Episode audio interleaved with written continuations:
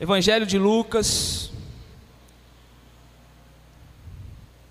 Evangelho de Lucas, capítulo 7, versículo 36. Em nome de Jesus. Evangelho de Lucas, capítulo 7, versículo 36. Essa palavra é a palavra que Deus me deu lá enquanto eu estava com a comunidade da Igreja Metodista lá em São Paulo, em Ribeirão Pires. É uma série que Deus me deu para ministrar para a igreja e é algo que Deus tem ministrado no meu coração nesses dias. O engraçado é que a essência da palavra, desta palavra, ela não, não difere das palavras que eu tenho ministrado nesses dias, apesar de ser texto diferente, contextos diferentes, mas a essência ela é a mesma. Então eu creio que Deus ele tem ministrado algo para esses dias, para nós, para a minha vida principalmente. Então vamos ler a palavra de Deus, Evangelho de Lucas, capítulo 7, versículo 36. Diz a palavra: Convidou um dos fariseus para, para que fosse jantar com ele.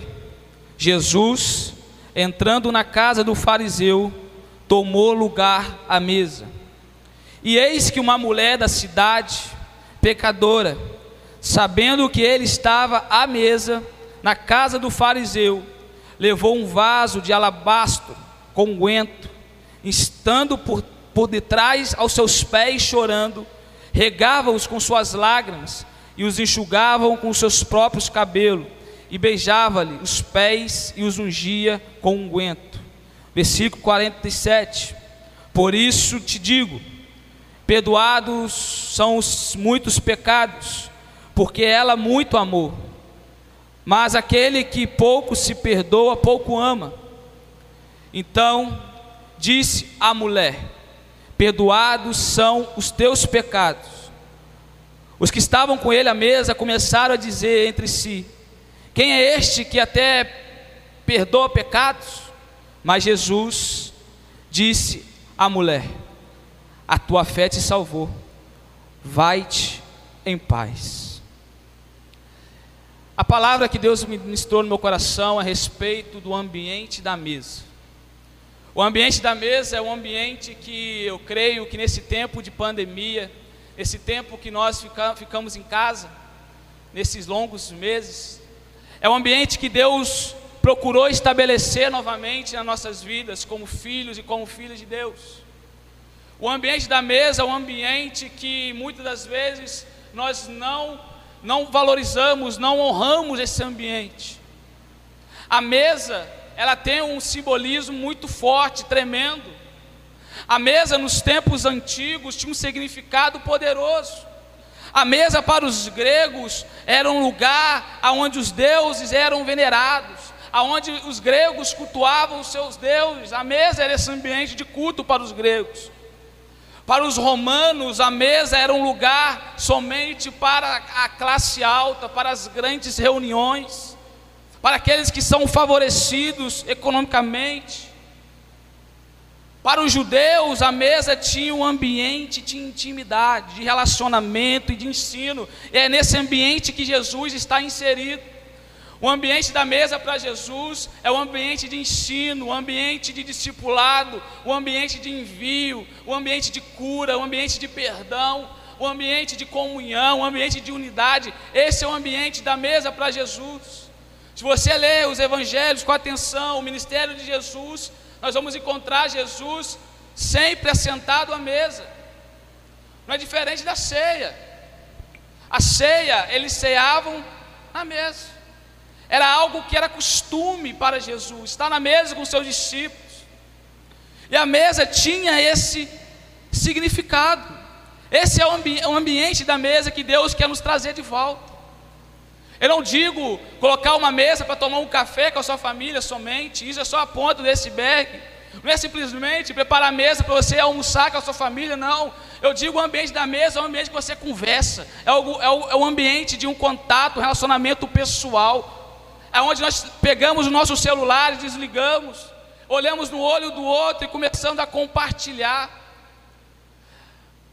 começamos a se envolver um com o outro.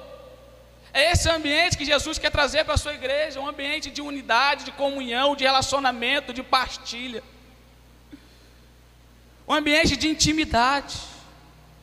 Então Jesus, ele chega na casa desse fariseu e ele toma o lugar na mesa. Ele toma lugar nesse ambiente. O fariseu queria trazer Jesus, Alexandre, para esse ambiente intimidade, de relacionamento. Ele trouxe Jesus para se relacionar com Ele. Mas vivemos em um tempo em que nós não vivemos esse ambiente. O nosso relacionamento ele passou a ser virtual, Alexandre. O nosso relacionamento passou a ser superficial. Sentamos para interagir um com o outro por meio da tela do celular, por meio da tela do notebook. E nesse tempo de pandemia, isso ficou mais evidente. Não podemos estar juntos, não podemos sentar juntos, então nós conversamos pelo celular.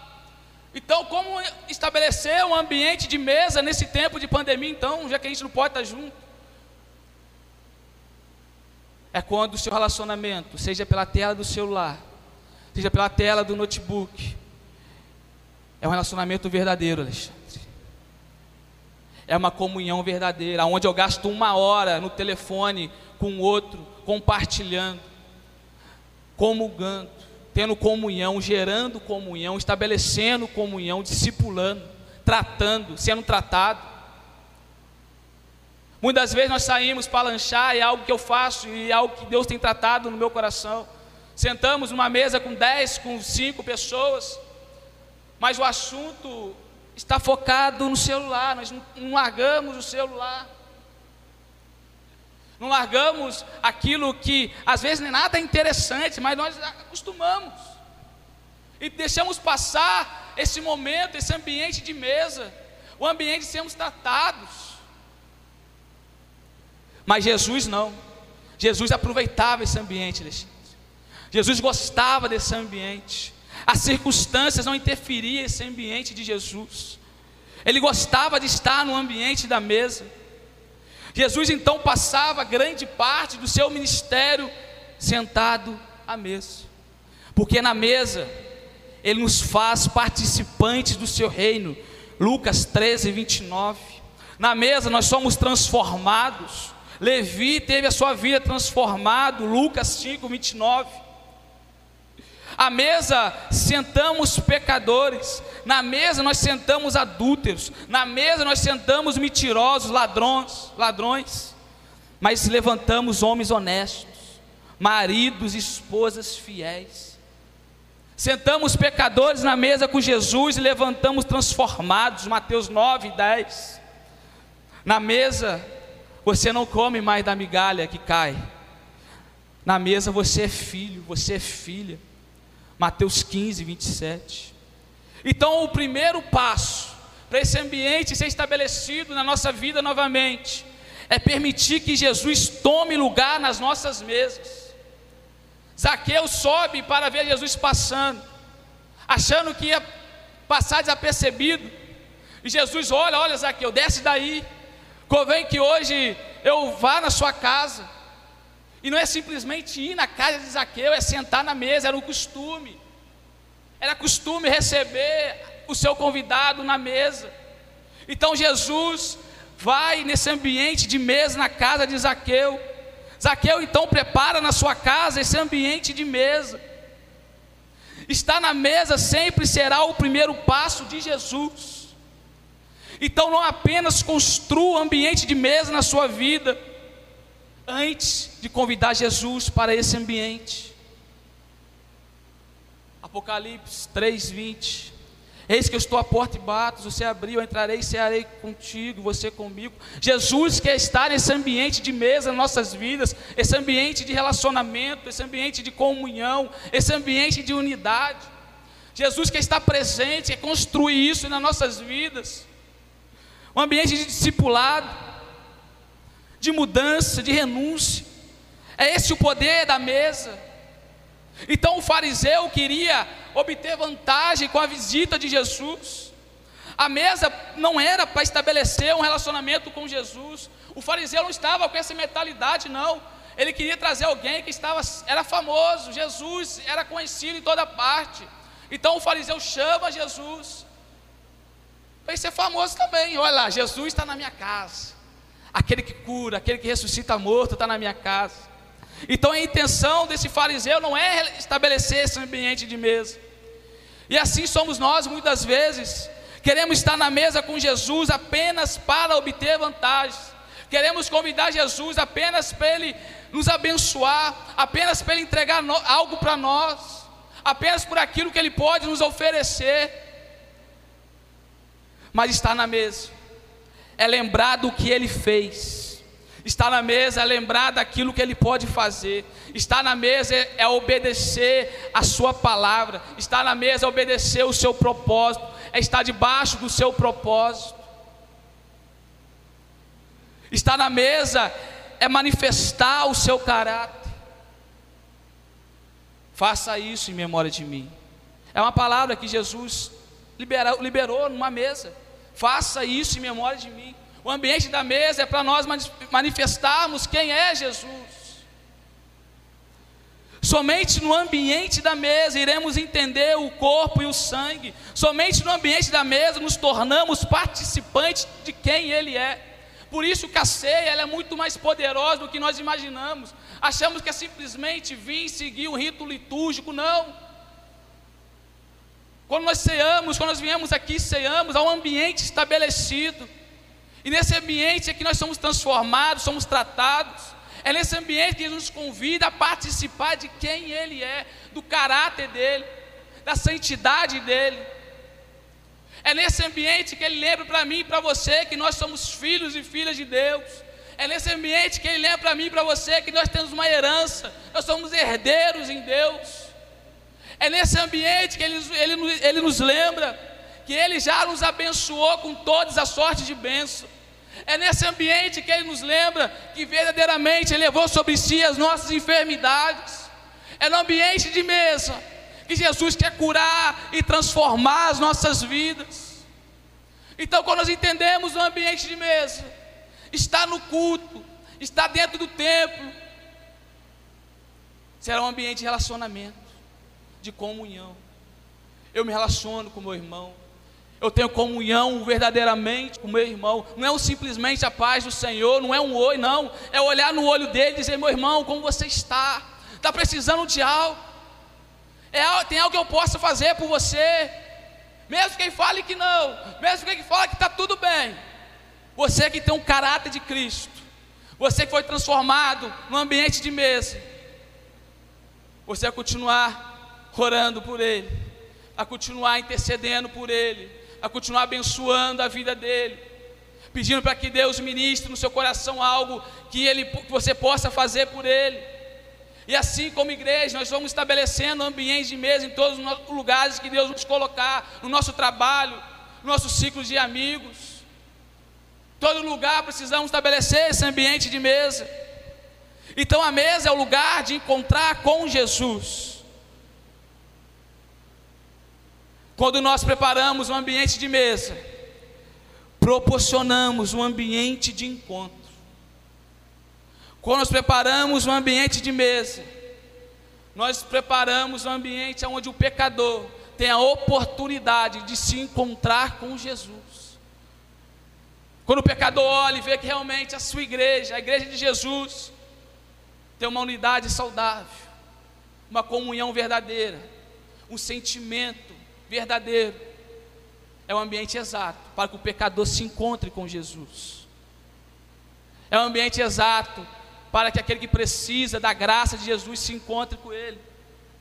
Por isso que muitas vezes a porta dos fundos da igreja está mais, está mais aberta do que a porta da frente de entrada. Por quê? Porque o pecador entra, não vê o ambiente de mesa. Ele não encontra esse ambiente de mesa, onde ele possa sentar também aonde ele não é simplesmente um pecador mais, mas ele é alguém necessitado da graça e da transformação que só Jesus pode fazer por mim e por você. Quando o ambiente de mesa é, é manifestado na sua casa, o seu vizinho, ele fala: Nossa, que, que casa diferente, que família diferente. Essa família discutia, brigava bastante, mas hoje é diferente. há um ambiente diferente naquela casa. No seu trabalho as pessoas vão notar por quê? Porque você estabeleceu um ambiente de mesa na sua vida. Então o pecador ele vai ter um encontro com Jesus a partir desse ambiente de mesa que você estabeleceu. Precisamos então preparar esse ambiente de encontro. Essa mulher, ela vai nesse ambiente de mesa. Essa mulher vai ao encontro de Jesus. Ela não se importava com o que as pessoas iriam dizer. Essa mulher simplesmente se joga aos pés de Jesus, ela solta os seus cabelos. Ei, soltar o cabelo naquela época, para aquela mulher, ela estava declarando que ela era imoral. Sim, mas ela não estava nem aí, porque ela simplesmente queria estar no ambiente que Jesus estava. Essa mulher rompeu com a moral.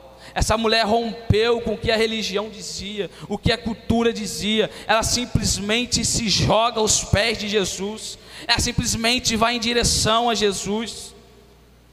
Então, todo encontro com Jesus, todo encontro que as pessoas, a partir de mim, de você, vai ter com Jesus, precisa levá-las aos pés de Jesus. A nossa vida também precisa ser aos pés de Jesus. A nossa vida, a nossa caminhada com Jesus precisa ser aos seus pés. Por isso, se você foi curado, fica aos pés de Jesus. Por isso as portas se abriram, fica aos pés de Jesus. Se você foi transformado, se Deus te colocou em posições, se Deus te levou em lugares, continue aos pés de Jesus. É aos pés de Jesus que ela falou que ficava. É aos pés de Jesus que ela escolheu ficar aos pés de Jesus que nós também precisamos escolher ficar. Essa mulher entendeu nesse ato o que é a verdadeira adoração. Adoração no hebraico tem dois significados: se prostrar, servir. Então, só uma maneira de adorar é servindo. Só uma maneira de adorar é estar prostrado aos seus pés, é estar prostrado diante de Jesus. Essa mulher entendeu o que é adoração. Ela entendeu. Ela entendeu que antes de ir para a mesa, antes de nós prepararmos um ambiente de mesa, é preciso passar pelos pés de Jesus, porque são nos pés deles que nós somos transformados. Somente nos pés de Jesus que nós somos capacitados a servi-lo. Somente aos pés de Jesus que o propósito é estabelecido sobre as nossas vidas. Mas se ainda você não tem vivido esse ambiente de mesa, é porque você ainda precisa passar pelos pés de Jesus. Se você não tem vivido ambiente de mesa ainda, verdadeiramente na sua vida, você precisa se prostrar aos pés de Jesus. Corra em direção aos pés de Jesus. A mesa também vai revelar quem nós somos. No versículo 39, nós vamos ver que esse fariseu, ele olha para essa mulher e diz: se ele for profeta, ele vai saber que qual mulher que ele, que ele tocou, porque ela é pecadora. O fariseu está num ambiente de mesa. O fariseu, então, ele tem um olhar religioso. Ele olha para ela e fala: ela é pecadora. Mas Jesus, só não sabia que ela era pecadora. Mas Alexandre não sabia que ela era pecadora simplesmente porque ele era profeta, porque ele era um messinão. Ele sabia que ela era pecadora porque ele era o Cordeiro de Deus que tiraria o pecado do mundo. Jesus sabe que nós somos pecadores. Jesus sabe o quantos erros nós cometemos, mas não tem a ver conosco não tem a ver comigo, não tem a ver com você, mas tem a ver com quem Ele é. E Ele é o Cordeiro que tira o pecado do mundo. Jesus não se relaciona conosco por quem nós somos, por, por aquilo que nós fazemos de errado ou de certo, não. Ele se relaciona simplesmente por quem Ele é. O fariseu achou que ele não iria se relacionar com aquela mulher se soubesse que ela era pecadora. Mas Jesus se relaciona mais com os pecadores arrependidos, Alexandre, do que com religiosos hipócritas e legalistas. Jesus tem maior facilidade de se relacionar com um pecador arrependido do que, que crente metida besta, achando que é santo, levanta a cabeça, não, eu não me relaciono com, esse, com essa pessoa porque ela é pecadora. Eu não me envolvo com esse tipo de gente porque ela é pecadora. Jesus tem mais facilidade de tratar, de relacionar com um pecador arrependido do que com um cristão hipócrita e legalista.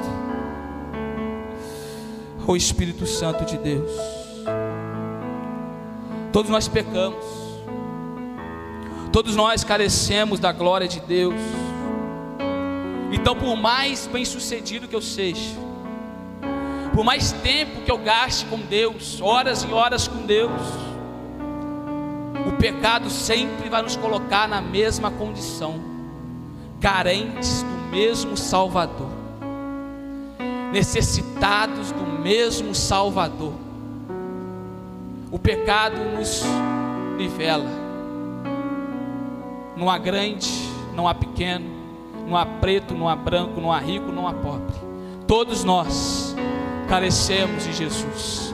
Todos nós precisamos da graça, da misericórdia de Jesus. Todos nós precisamos do perdão de Jesus. No versículo 44, Jesus pergunta ao fariseu: Vê essa mulher? Jesus usa uma expressão no original, um termo no original, que significa um olhar mais profundo. Ele está dizendo: ei, arranca esse olhar religioso, olha para ela como eu, como eu olho, começa a enxergar ela como eu enxergo. É isso que Deus precisa fazer muitas vezes nas nossas vidas, arrancar o nosso olhar religioso, para que nós possamos olhar para as pessoas como Ele olha. Nós dizemos não tem mais jeito para Ele, já tentamos, já fomos atrás, já discipulamos, mas é difícil. É um crente chato. Ei, arranca esse olhar religioso, passa a olhar como Jesus. Tem jeito para Jesus ainda. Tem oportunidade para ele ainda de ser transformado pela graça de Deus. Jesus não deixa ninguém para trás. Ainda que tenha oportunidade, ele vai gastar esta oportunidade.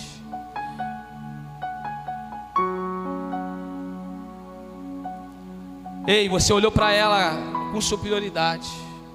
Você olhou para ela com um olhar que você é melhor do que ela, que você é mais bem sucedido do que ela. Mas ela entrou aqui, ela me ungiu. Essa mulher entrou aqui e molhou meus pés com as suas lágrimas. Eu cheguei aqui, você não fez nada. Era a cultura daquela época. Quando você convidava alguém, você ungia o seu convidado, você pedir para um escravo lavar os seus pés. Mas esse fariseu não fez nada disso. Mas essa mulher fez. Essa mulher praticou uma adoração com suas lágrimas. Essa mulher não possuía uma vasilha com água para lavar os pés de Jesus. Essa mulher não tinha nada externo para fazer essa, essa adoração para Jesus.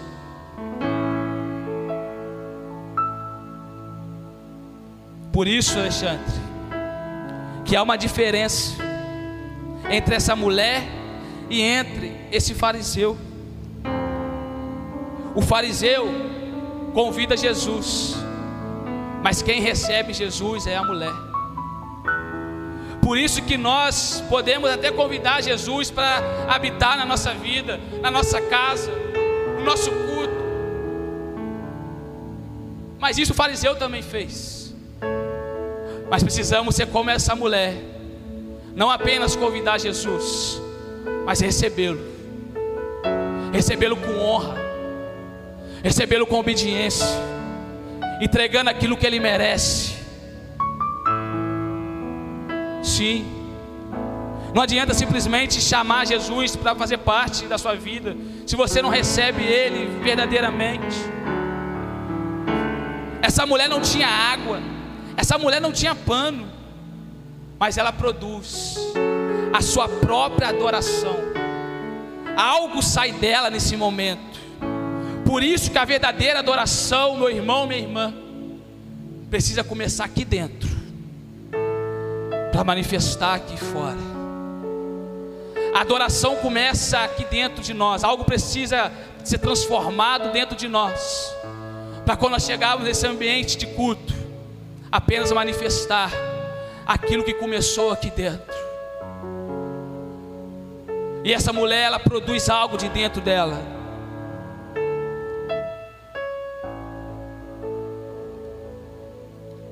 Oh Espírito Santo de Deus.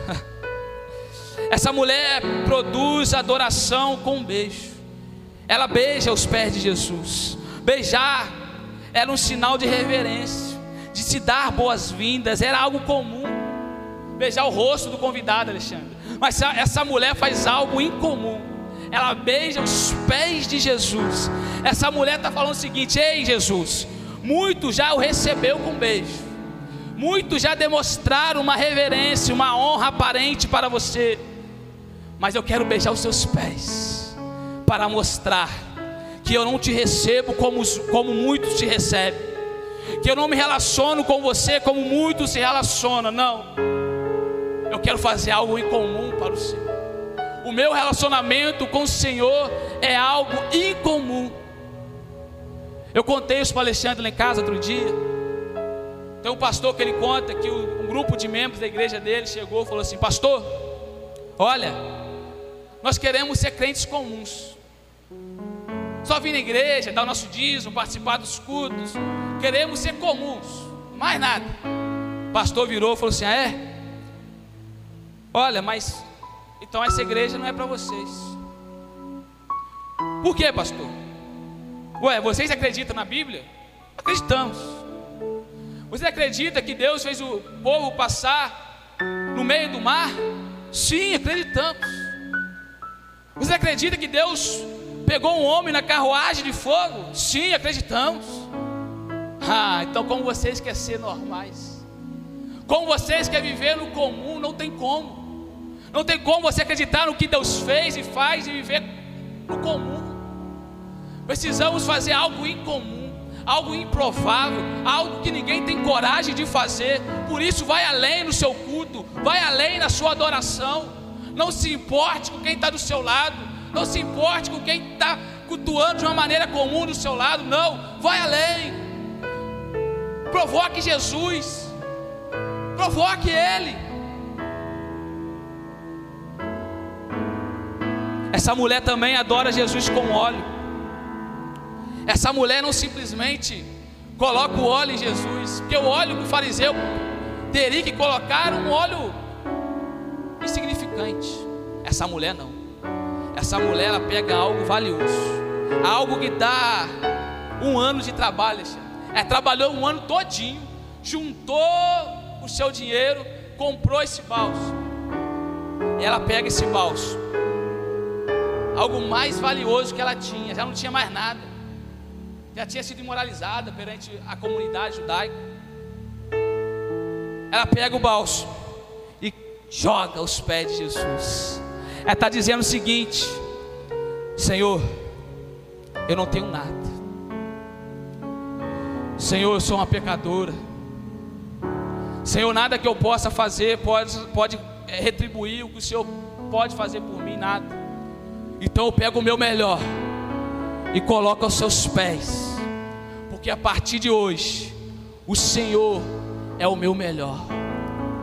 A partir de hoje, o Senhor é a coisa mais importante na minha vida. Por isso, entregue o seu melhor para Deus. Coloque aos pés de Jesus o seu melhor. Diga para Ele: Senhor, o Senhor é o meu melhor. O Senhor é suficiente na minha vida. Os meus sonhos, os meus planos, a posição que o Senhor me colocou não é mais importante, não. O Senhor é o mais importante na minha vida. Diga isso para Ele. Faça ele entender, faça ele saber disso. Essa mulher então unge a cabeça dele, como sinal de separar algo.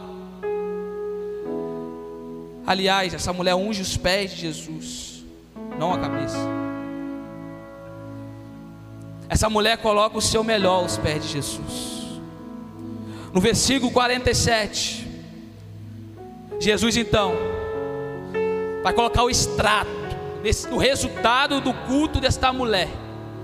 Jesus vai dizer: Olha, você disse que essa mulher é pecadora, e de fato ela era. Não podia ter nada de bom para que eu pudesse encontrar nela, mas fariseu, veja bem, há algo nela que você não tem. Você pode ter status, você pode ser conhecido, mas ela muito amor. Sabe qual é a diferença do meu culto e do seu culto? A diferença do nosso relacionamento com Deus é o, é o quanto nós amamos Ele, é o quanto nós entendemos o seu amor, e isso nos faz também amá-lo da mesma proporção. Essa mulher se destacou desse fariseu, porque ela muito amou a demonstração do meu amor só será visível real quando entendermos o quanto nós fomos perdoados. A medida que você ama demonstrará a medida que você foi perdoado. Então a diferença não está no quem nós somos, mas se Ele nos amou ao ponto de morrer por nós. O resultado do nosso amor precisa ser a mesma proporção que Ele nos ama. Por isso que o seu amor precisa ser extravagante. Por isso que a sua adoração precisa ser extravagante, da mesma proporção que Ele nos amou. Foi isso que essa mulher procurou fazer. Então Jesus vai dizer no versículo 48: Perdoados são os seus pecados. Até aqui, mulher, você passou por muitas coisas. Você chegou nesse ambiente de mesa como uma pecadora, imoral. Mas o que estava marcando a sua vida, eu removo agora. O que estava marcando a sua vida, eu transformo agora você não será chamada mais de pecadora, porque eu estou te dando uma nova forma de viver. Ele diz: mulher, vai em paz. A palavra no original, Jesus diz para ela: mulher, vai dentro da paz. Quem é a nossa paz? Quem é o príncipe da paz? Jesus está dizendo para ela: mulher, eu sou a tua paz, continue em mim permaneça em mim, viva em mim. Jesus deixa a mulher lavar os seus pés. Jesus permite que essa mulher tire a sujeira dos seus pés, para mostrar que ele faria da mesma forma, ele transformaria a vida dessa mulher. O ambiente de mesa, o ambiente de mesa ali estabelecido, transformou a história dessa mulher o ambiente de mesa, ele revelará quem somos. No ambiente de mesa, vai revelar se nós somos o fariseu ou se nós somos como essa mulher. O ambiente de mesa só será verdadeiro nas nossas vidas quando nós nos tornamos ou nos tornarmos discípulos e discípulas de Jesus.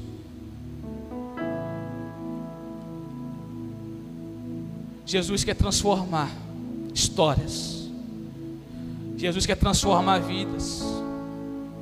Mas para isso precisamos estabelecer ambiente de mesa. Há muitas pessoas como essa mulher que passam pelas nossas vidas diariamente. Há muitas pessoas como essa mulher que entram na, na igreja diariamente. Mas muitas vezes nós nos comportamos como esse fariseu Mas nessa noite Jesus me trouxe aqui para declarar sobre as nossas vidas que o ambiente de mesa será estabelecido novamente dentro da nossa casa.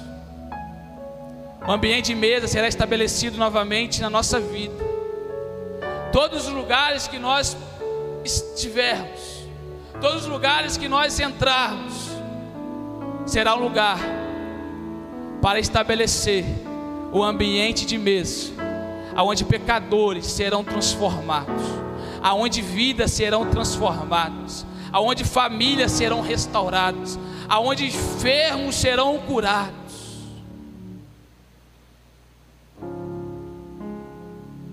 Por isso eu convido você, nesse momento, a estar orando comigo. Em nome de Jesus. Feche seus olhos.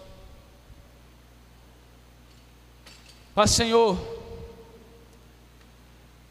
eu quero viver nesse ambiente de mesa na minha casa. Senhor, eu quero não simplesmente sentar na mesa com meu esposo, com a minha esposa e com meus filhos. Não. Eu quero estabelecer um momento de comunhão, aonde o Senhor é atraído para esse ambiente, sim. Senhor, eu quero estabelecer um ambiente de mesa na minha casa, aonde eu desligo o celular, aonde eu desligo a televisão, simplesmente para se relacionar com os meus. Senhor, eu quero viver nesse ambiente de mesa, aonde o pecador é perdoado aonde famílias são transformadas. Sim. Espírito Santo nesse momento está aí na sua casa. O Espírito Santo nesse momento está aí aonde você está. Porque ele quer novamente estabelecer um ambiente de mesa aí. Sim. Um ambiente onde não tem espaço para, para, para religião. Onde não tem espaço para hipocrisia. Não mas é um ambiente onde a adoração verdadeira é estabelecida. Sim, oh meu Deus, muitos relacionamentos têm sido desfeitos. Pais já não conversam com os filhos, filhos já não conversam com os pais. Mas em nome de Jesus, nós declaramos um ambiente de mesa nessa casa. Nós repreendemos, ó Pai, em nome de Jesus toda separação nesse lar, toda divisão nesse lar, meu Pai.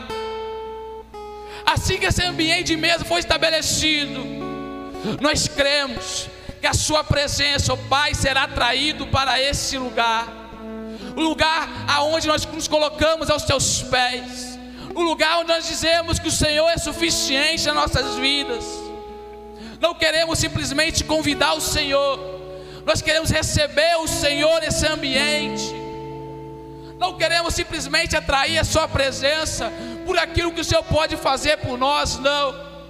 Mas atrair a Sua presença, porque nós entendemos o quanto o Senhor nos perdoou, e assim nós entendemos também o quanto nós precisamos amar. Oh Espírito Santo de Deus. famílias sejam restauradas agora, Jesus. Que relacionamentos sejam estabelecidos agora, oh Pai. Se há algum casal obrigado agora, oh Deus, que o ambiente de mesa venha trazer reconciliação agora, em nome de Jesus. Sim, Pai. Sim. Aonde família está prestes a ser destruídas, com o ambiente de mesa agora, oh Pai Venha trazer renovo.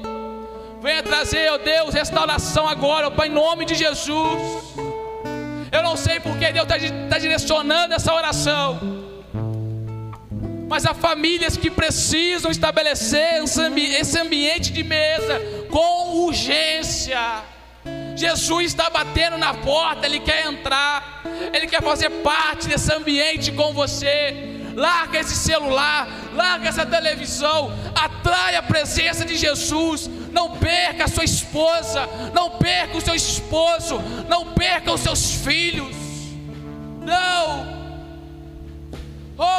Assim, bebecás. ti eu vou clamar. Xeriamanarababá, sou, ya, Pois tudo vem de ti e Oh, tudo está em ti. Sim, Por ti vou caminhar. Tu és a direção, o sol a me guiar.